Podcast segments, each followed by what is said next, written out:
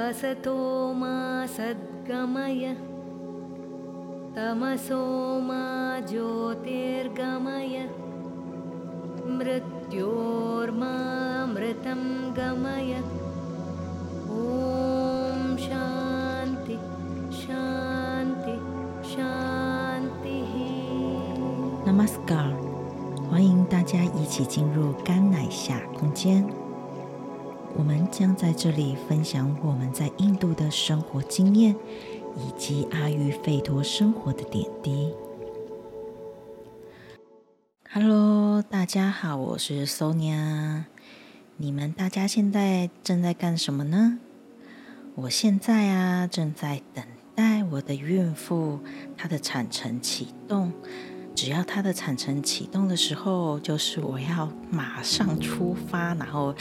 要去他家去做陪产的时候了。所以我现在正在一个 on c l 的状态。但是，呃，有生小孩的应该就知道，小孩什么时候来，其实我们无法去预料，所以我们就只能静谧的等待，慢慢的等待。等到他要来这世界的时候，他就会产程启动了。所以我现在在做的就是一个等待的工作。所以在这等待中呢，我到底要做些什么好？于是我就想，那我们就来录一集，我们来讲讲我的阿育吠陀孕育之路。好，那所以我们这一集就要来讲，嗯，我自己阿育吠陀孕育之路的一些经验分享。嗯，一个圣人叫 Sita Ananda Vadyam，他有说过一句话，他说啊，旧的知识其实就是黄金。我们总是会被告知，我们啊最好遵循这一些建议。我们只要遵循了这些建议，握在我们的手里，往往是最珍贵的东西。其实很多现代的观念跟传统。是有大大的不同的，可能有些妈妈就觉得，哦，我要让小孩去碰触，嗯，他的神经发展好一点，他的五感可以快速的打开。那有些妈妈喜养要小孩，他比较安稳，所以他会帮小宝宝包手包脚，然后把身体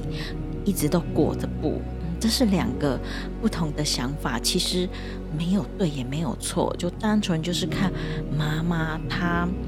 期望她自己的期望，还有她希望自己的孕育之路是怎么样的走。OK，那我自己其实呃是走比较中立，就是中庸之道。我觉得阿育吠陀其实是一个非常好，但是因为我们时代其实它在前进。然后科学可能也有一些新发现，我们没有办法去否认一些新发现的东西，它是好的哦。就是很多东西可能在阿育吠陀古籍的那个时代是没有的，但是后来慢慢的大家发现了新的东西，所以我自己会去做一个平衡跟综合。对，所以每个妈妈其实可以选择一个主轴。然后以自己的核心主轴，然后再去接受不同的资讯进来。那我现在呢，要来分享一下，就是我呃的第一胎跟第二胎有什么不一样。好，嗯、我第一胎是比较用西式的方式，因为其实第一胎的时候我没有生产经验。那我自己是一个养女，那我的。父母其实也没有这一块的经验，就是在生育方面，他们也是害怕的，所以我没有一种很有自信啊、我常常内心是非常在，其实，在孕育的时候，甚至生小孩的时候，我都是是在怀疑自己的状态。我觉得我自己好像。没有这个能力，或是小孩生出来是会被我养死的。对，我一直在这种思维里。好，在第一胎的，所以，嗯、我就走了西方的模式。你从网络啊一些资料里面，呃，现在比较流行的大概都会是呃比较走西方的啊。然后像我的老大，他在喂食的时候，他就是我们就没有帮他特别做什么副食品，他就是直接用手抓大人的食物吃。那第二胎我们就做了不一样的事情，可是两个现在有其实有蛮大的差别，那跟大家分享。当然。每一个小孩他生出来的气质本来就会不一样，但是就是一样的父母用一样的概念、一样的爱去孕育他，但是两个哦、像他们吃饭很多东西，你都会看到非常大的差别在里面。所以第一胎我就用嗯、比较西方的模式，然后去无论是坐月子生产，坐月子其实也没有对。呃，比较是中式，因为我的吃的餐是比较中式的。我的想法那时候是比较用西式的，就是哦，好啊，就是生完小孩了，其实我任何事情都可以做了。就是因为我用了温柔生产，我在家里呀、那我身体也没有什么受伤。生小孩它不是病，它不是受伤，生好了，其实我就可以恢复我原来做的事情。我第二胎完全不是这样子。对，那我先分享我第一胎。那我就是第一胎，我觉得我有一些经验是比较不好，当然也有很好的。然后比较不好是，像我去产检的时候，那时候没有那么多的自信，所以你自然会做了比较多的产检项目。然后我本来不想要做小孩的那种三 D 立体、很照很仔细的超音波，可是医生建议我要照，他说因为。我是高龄产妇啊，对，我四十那时候，然后他觉得我是高龄产妇，然后我也没有去做羊膜穿刺，因为我不想要去做羊膜穿刺。我内心的想法是，无论这个小孩他是好是坏，这个灵魂他选择了跟着我的话，如果哦、呃、他有问题，那我就陪着他去面对，去做他人生的功课，嗯，他的议题。那可能是我要面对，要陪他一起的，也可能就是我们要一起完成某些我们在这世界上的任务。好，所以我选择我不做羊膜穿刺这件事情，不要去做任何的筛检小孩的工作。那我的医生跟我说，可是就是我没有做这些检验小孩的工作，他建议我还是要去做详细的超音波。那如果他的理由，后来我接受了，他说如果小孩可能造出来心脏嗯可能不好，或是怎样，心脏瓣膜有问题，那我们就可以在他生出来的时候马上知道，可以去做预备的这个动作。我们可以有预备，但是不是要筛选他。所以他讲的这个理由我接受，我就去做了这个超音波。可是去做了超音波的时候，我跟我老公都非常的惊讶。非常的不舒服，就他在照的时候，那他就说：“我们现在来看一下他的手指有几只。”然后他就一直在那边滑滑滑。他又不是照了马上跟你讲，他在滑就跟你在那边聊，然后聊得让人家不愉快的话题什么。他说如果啊手指少一只啊，做很多工作啊就会不呃没办法做啊，然后没有办法就业或什么啊。如果多一只就没什么问题，就是他都一直在讲这种负面的语言。他边做的时候一边讲哦。然后又说哦，如果这个唇腭裂的话，怎样怎样？就是他照每个地方器官之前，他都要先讲一个负面的疾病出来。然后你知道孕妇的心情跟爸爸的心情就在那边啊，怎么办？就是悬在那里。对，然后这是我一个非常非常非常糟糕的经验。所以其实我老二。我并没有做这些事情，我老二就直接减少了这些呃这些检验。我产检其实检了很多次，对，我只做嗯、有必要的，其他我其实就没有做。那我第一胎在北部做居家生产，我们是在金山，然后做居家生产是请呃美丽助产师，然后来帮我们接生。第一胎其实非常非常的。其实是自己真的没有自信，所以其实他启动了稍微长的时间，然后我也不知道，我一直觉得自己可以怎样。你自己想象的自己，好像你生小孩的时候可以怎样，然后嗯，因为我本来自己是跳舞的嘛，我就觉得哦，我生小孩的时候我可以做跳舞啊，我可以做这些姿势啊，然后这些肢体对我来说是很简单的。可是我在生产的时候，第一胎的时候，我并没有做到这些事情，嗯，内心觉得可以，其实并不一定真的可以哦。为什么？就是我就说我在生产的过程中我是没有自信的，所以生产的当下，我旁边还有月嫂啊什么这些人啊，其实我我当时没有非常的熟悉，我一直觉得我放得开，可是，在这种很私密的事情的时候，它不是舞台的表演，我并没有。办法全然的放开，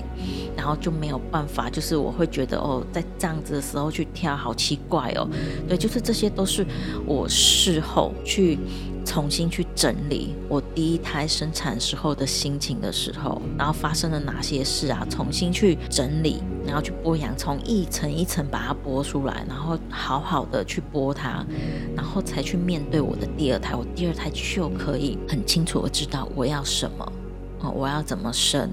那我要选择怎样的方式？哦，那我的第一胎就这样子，就后来还是平安的诞生了。好。那后来一些养育的刚开始其实是非常没自信，因为我的妈妈她其实不敢帮小孩洗澡，她觉得她会把小孩洗，就洗澡会死掉，就是她觉得，然后小孩很软，嗯，抱在他怀里，他觉得也会被他捏捏死掉，嗯，他的想法，所以其实也是因为这些原因，造就我生第一胎的时候是非常非常没自信，因为我没有一种传承的经验到我的身上，那我就是一种恐惧的感觉。好，可是生完第一胎以后，当然你就会开始哦，原来生小孩是这样，你第二胎就会变得是有自信的，然后更清楚自己要怎么走。那后来第一胎开始慢慢的长一些疹子，就是皮肤到第几个月，我现在稍微有点忘记了，对，它就是前三个月发生的，它开始皮肤一直长红色的疹子。那那时候，嗯。美丽姐就告诉我：“哎，你她有孕妇是用椰子油好去做护理。”后来我就想：“哎，椰子油那跟我学阿育吠陀的这些理论是有点像的。”所以后来我就开始，那我不用椰子油嘞，我去用阿育吠陀的东西去护理我的小孩。好，那时候我就开始做这件事情。然后因为有小孩，也开始。就是小孩洗身体的香皂，就是从爸爸开始啊。对，本来是爸爸头发太少，他想要一个肥皂，可以不要一直掉发。嗯，那个肥皂本来是为他做的，可是后来有小孩以后，我们觉得，诶，这个肥皂对小孩是更好的，所以就是我们就持续都不是用一些市面上买来的那些清洁用品，嗯，在用，然后也开始慢慢的。把阿育吠陀从理论慢慢的实现到生活上，用在小孩的身上，嗯，就只为了不想让小孩吃药啊，不想让小孩打针，不想让小孩怎样怎样怎样，所以妈妈就会很努力的去实现这个。以前自己才不会管呢，以前在自己身上哦，好了，你生病了，你。好像也不会真的很百分之百去走阿育吠陀，嗯，你知道理论，可是就是哦，好，就是发懒啊，然后然后就得过且过，可是。当妈妈以后，为了小孩好，就会不一样。那你就愿意去做，愿意花时间。好，所以那时候我们家就开始，呃，真实的去执行了这些东西，在我们身上，在小孩身上，呃，可是我觉得，从小孩的身上，我看见他是一个非常神奇的。的生活艺术，所以我们家就一直持续，一直持续在做。到老二生产的时候，我们就是直接全部都是用阿育吠陀的方式。老大，我只有做了一件事情，他是比较阿育吠陀的。好，就是我其实在还没还没怀孕之前，我就很想要生小孩了。好，可是就是我一直没有消息嘛。那在要到花莲，我跟我老公要到花莲找房子的时候，啊，前一天我老公从恒春好，要到花莲，我从台北要到花莲，我们要在花莲汇合，要去找房子。然后那时候前一天的时候，我做了一件事，我就花了半个小时念咒，是印度教，就是生育的咒。哦我也没有想过这个咒会不会有用，我只想说，我想要，我想要还是有一些那种我心里的哲学跟宗教信仰的东西啊，它还是是在我的生活里可以去执行，所以我就在出发前我就先念了这，我就先花了半小时去持咒，好梵唱，然后后来就。呃，到花莲我们就看房子，然后就怀孕，就这件事是非常阿育吠陀的，对。然后其他就会是比较西方，直到小孩身上发疹了以后，我们才开始又走回呃比较阿育吠陀的模式。好，那第二胎我们就是完全从备孕开始，我们是准备好要怀第二胎的。那我们本来就想说，再生一个，呃，生一个弟弟或妹妹，让他就算爸爸妈妈不在这世界上，他还有亲人，无论他们是好是坏，他们都还是有亲人可以互相依靠。那好不好，就是他们的缘分嘛。所以我们就打算就生第二个，我们就觉得让他们差三岁，好，所以我们就在老大两岁半的时候，啊，我们就。觉得哎，我们要准备，呃，要生第，哎，不是两岁半呢？我想一下，老大，嗯，因为怀胎要十个月嘛，对，所以大概要一年，所以我们在小孩大概一岁半的时候，我就打算，哎，我们开始要准备了。好，小孩一岁半的时候，那刚好，如果我们呃准备半年。那两岁的时候，小孩两岁的时候怀孕，刚好这样他们就差三岁。可是后来实在是太神奇了，嗯，我们老大那时候一直想在德兰萨拉省，可是就是在那里我们都没有受孕。那后来那一次我们去印度，带着老大去印度，我们一样又了。来到了德兰萨拉，那在德兰萨拉的时候，我们就想说，好，那我们现在可以准备要第二个小孩了，好，开始进行了。其实我们真的没有想说一次就会中，结果在德兰萨拉的时候，我们第一次准备要怀孕的时候，他就中了。那那时候其实我们也不知道嘛，所以我还继续背包旅行，我就背着小孩跟我的，然后。后面背着大背包，背包客的大背包，然后手提着东西，因为还要还有小孩的东西，老大的东西，然后老大也是用背带背在我前面，然后我们就继续旅行。可是我们都不知道，原来那时候我的肚子就有老二了。可是老二真的是在一个很神圣的环境下去备孕的，就是他受孕以后，嗯，我们又接到了一些讯息。我们本来接着就要呃去我们后面的行程，我们要去 Rishikesh，可是我们突然接到电话，嗯，问我老公要不要去一个神圣的地方去拍唐卡，为这个寺庙拍唐卡，所以我们后来就改变了行程，所有的行程大改，就为了进去那个寺庙。然后去帮他们拍，嗯，很大哦，超大的，比我家有的比我家的墙还大的那些唐卡，真的很震撼。然后我们就去服务。那那时候我的老二已经在肚子里了。好，然后后来我们就呃结束以后也去了 Rishikesh 学生，所以我们其实去了很多。藏传的圣地跟印度教的圣地，就是老二在我的肚子里，其实都去过了，嗯，所以他是在一个很宁静、很神圣的这样子方式，嗯，开始他的灵魂旅程的。好那接下来我们其实就是因为老大的时候，我们已经开始用阿育吠陀去做护理了，所以当然在怀老二的时候，我们也是比较阿育吠陀了，就不会是那种哎呦，没关系，孕妇喝咖啡没关系，孕妇可以喝咖啡。没有，就是老二的时候我就不是这样子做了，对，就是完全不太一样，我就没有再去吃这些很刺激的东西啊，什么。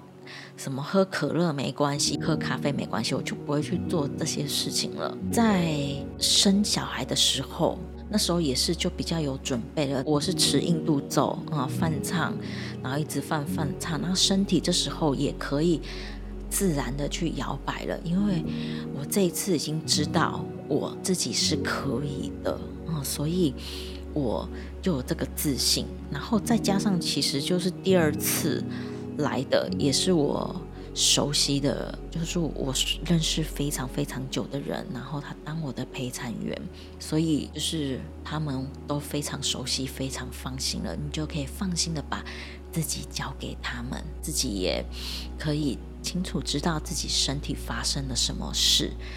嗯，我自己是在我自己定好时间，然后帮陪产员定好，呃，这些陪产员啊、摄影的定好，他们什么时间来到华联，帮他们租好房子。所以就是最后一位抵达以后，我的肚子就开始动作了。可能大家都那时候他们都觉得啊，是我自己幻觉。可是我很清楚，他真的开始，因为他真的是在等大家。因为在前面的时候，我已经感觉他一直在向下坠了，可是已经坠到那个口了，开口的地方，他又向上走，已经好几次是这种感觉，我身体非常的清楚。但是大家都觉得是我自己在想象，对。可是真的哦，最后一个人抵达以后。我就觉得在开始了，要开始了，对，然后我就去再找助产师一次，然后助产师又帮我检查是正位，因为我前面我的老二一下正位，一下不是正位，我只要去医院做产检，我的小孩就不是正位，然后我只要再回去助产师那里确定我的小孩。就会是正位，可以自然生产的正位，好，就是屡试不爽，对，所以我还是想要让小孩以最安全的方式出来，所以我最后我很确定我快生了，我自己的身体就是有感觉他要出来了，所以我就叫我老公载我去助产所，然后再去检查，对，那时候是正位，那我就想，哦，好了，那可以在家去做居家生产了。好，那时候就开始准备，然后我再从助产所走出来，呃，车子停的有一点远，在走的当中，我的产程其实就启动了，开始宫缩了。我走出去以后，要走去车子，然后中间我走一走，然后就开始要停下来，然后我自己做呼吸。啊！可是 老大跟爸爸走在前面，完全不知道我的产程已经启动了。好，然后又开始走，对。然后我觉得大家都不相信我的产程启动了，都觉得我是就是我自己觉得全部人就到了，小孩就该启动了。可是因为我很确定他在之前他就想出来了，他已经一直坠，然后又上来，已经好几次了。就是一直向下坠，然后后来就开始有这个感觉了。看完哦，就开始有这个感觉，然后我们就办了一些事情，然后才回家。嗯，就是产程启动还是可以这样子继续的做正常的事情，就是只要开始工作的时候稍微停下来呼吸就好了。那是我第一次生产的时候没有办法的。嗯，第二次的时候我就很清楚哦，身体要告诉我什么。然后后来我就回家了。然后产程就开始慢慢慢慢启动了，那第二胎也是就很顺利的这样子生出来了。我其实还蛮感谢明秀助产师的，因为我觉得他可以放手。让我以我自己的方式，我自己的节奏去生小孩。像他本来希望我在厕所，嗯，去做一些动作，就直接回答我说这样子，我觉得我不好生产，我是不顺的，我的身体的感觉是这样子。那他就完全让我依照我自己的方式。那我觉得这是一个非常困难，因为我自己在做以前在教舞蹈，嗯，在做肢体的，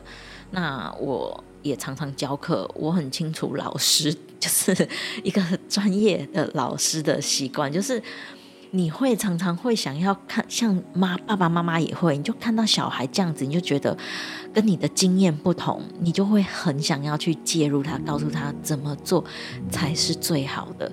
所以其实就是一个专业的人要放手，让一个非专业的人就是自己去感觉自己的身体，然后去生产。其实他是我觉得是有难度的哦，真的就是放手让你自己去。通常就像妈妈都会很想介入小孩 是一样的，对。所以他就是让我用我自己身体的节奏，然后去生出这个宝宝，嗯，然后我觉得在这次生产以后，我就觉得我是圆满的了。就生完第二个小孩，我觉得我人生很圆满。我觉得生这两个小孩是为了要让我。相信我有内在的能力，我自己是有能力做母亲的。我不是像我生第一胎一样，就是好像我什么都不行，然后别人否定你，然后你自己也否定你自己。哦，生完第二胎，我完全没有这个东西压在我身上。我觉得这两个小孩是来疗愈我的，我的内心，我的内在，他让我了解，原来我是一个有内在人能量的人。因为我自己从小就是，因为我刚有说我是被领养的小孩嘛。好，那我也是因为我不是男生，所以我就会被送出原生家庭啊。那我的领养家庭其实也希望，因为抱我领养以后会生出男性的小孩，所以我一直在男性跟女性的议题，就是性别不平等里面，嗯，这个议题啊，在我小时候一直在翻滚，我一直被这议题在追着跑，所以我。其实对男性生男生这件事，嗯，男生才能怎样，女生就要怎样这个事情，我是很怨恨的，我很生气。好，所以我从小就会有一个叛逆，因为我很怨恨这件事情，嗯，所以我会有一种呃，做一些事情都是反这件事情，我会跟男生打架，然后我觉得男生可以做这件事，男生可以从二楼，就是国小嘛。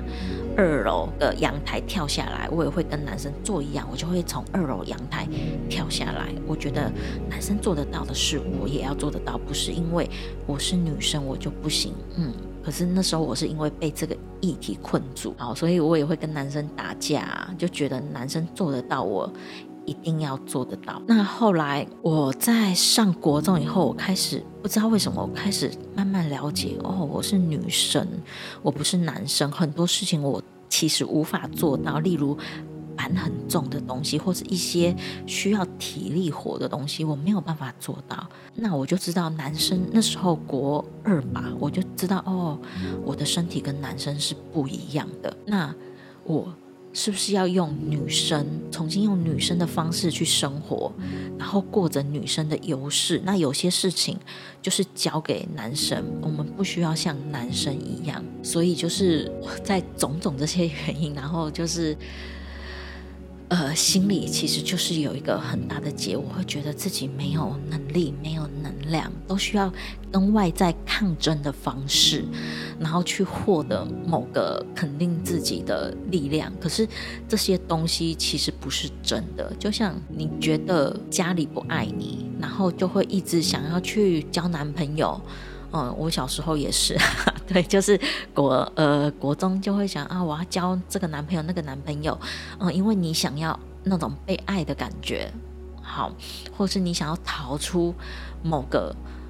嗯，你觉得这个是枷锁，我想要逃出去，所以你要交一个男朋友，让你可以逃出去。其实这都不是真实的东西。嗯，我后来慢慢理解这些事情，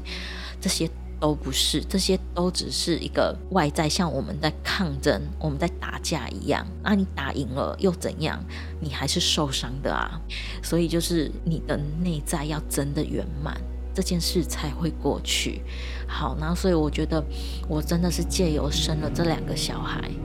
嗯，去圆满的这个力量，我很相信我自己是有能力的，是有力量的，而且我有母性的力量，我有阴性的力量。在生完这两个小孩的时候，我真的完全完全相信我自己，完全爱我自己。那我就觉得，其实上帝。对我其实很好，让我用这两胎，然后居家怀孕，然后认识了一个呃支持我的伴侣，他就是支持我可以用这样的方式养育小孩，那他也会尽量的虽然不可能两个人其实还是不一样，不可能想法是完全百分之百的一样，但是至少他是支持的。那有时候他可能会没有办法做某些事，哦，但是他愿意就是。支持你这样做，不会说太多的话，嗯，他他可能也觉得，哎，这样是好的啊，他愿意让你去做，所以我觉得就是这是我很幸运的地方，我实在是就是我自己觉得实在是非常的感谢这两次的居家生产，让我的人生更圆满，那心里这个结就松开了，那我让我慢慢走向现在的道路，哦，也开始去帮助其他的女性，嗯。慢慢的去帮忙他们，然后有些没有经验的女性也可以借由这些课程啊，或是陪伴，让他们找到自己的光，然后让他们也可以找到自属于自己的内在力量，让每个女性都可以更加的耀眼，然后也让啊、这些妈妈的伴侣他们可以了解。另外一半跟小孩的情形，也愿意去支持自己的另外一半发光，然后让就是男性他可以觉得，哎，自己其实是一个很重要的支持力量，不是只有妈妈。嗯，当这个男性支持这个家庭，那妈妈才会发光。当妈妈发光的时候，小孩也才会跟着一起发光。那这是我今天跟大家。分享的我自己的孕育旅程，也期待大家可以拥有属于自己幸福愉悦的旅程，借由这个由女生转换成妈妈的这个道路，更加圆满自己，然后更加找到自己，让自己心里充满满满的能量。今天我们就在这里结束，祝大家有一个平安、幸福、美满的夜晚。最后，愿世界一切祥和，也祝您平安顺心。